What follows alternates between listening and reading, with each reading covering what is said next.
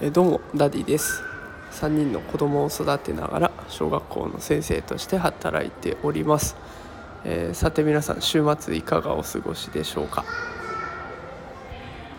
えー、私はですねちょっと今日久しぶりに、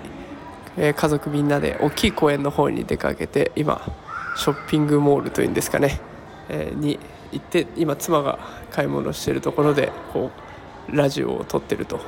子供たち隣でジュースを飲んでるようなそんな状況です。こういった非日常ねあるから日常にもエネルギーがもらえるんだなと思って今日はね思いっきり楽しい一日を過ごしております。ちょっと騒がしい後ろだと思います。すいませんでした。さあ、まあ、こういう日を大切にして皆さんも過ごしていってほしいなと思って今日はこんな配信にしてみました、えー、ぜひ週末ですので楽しい一日を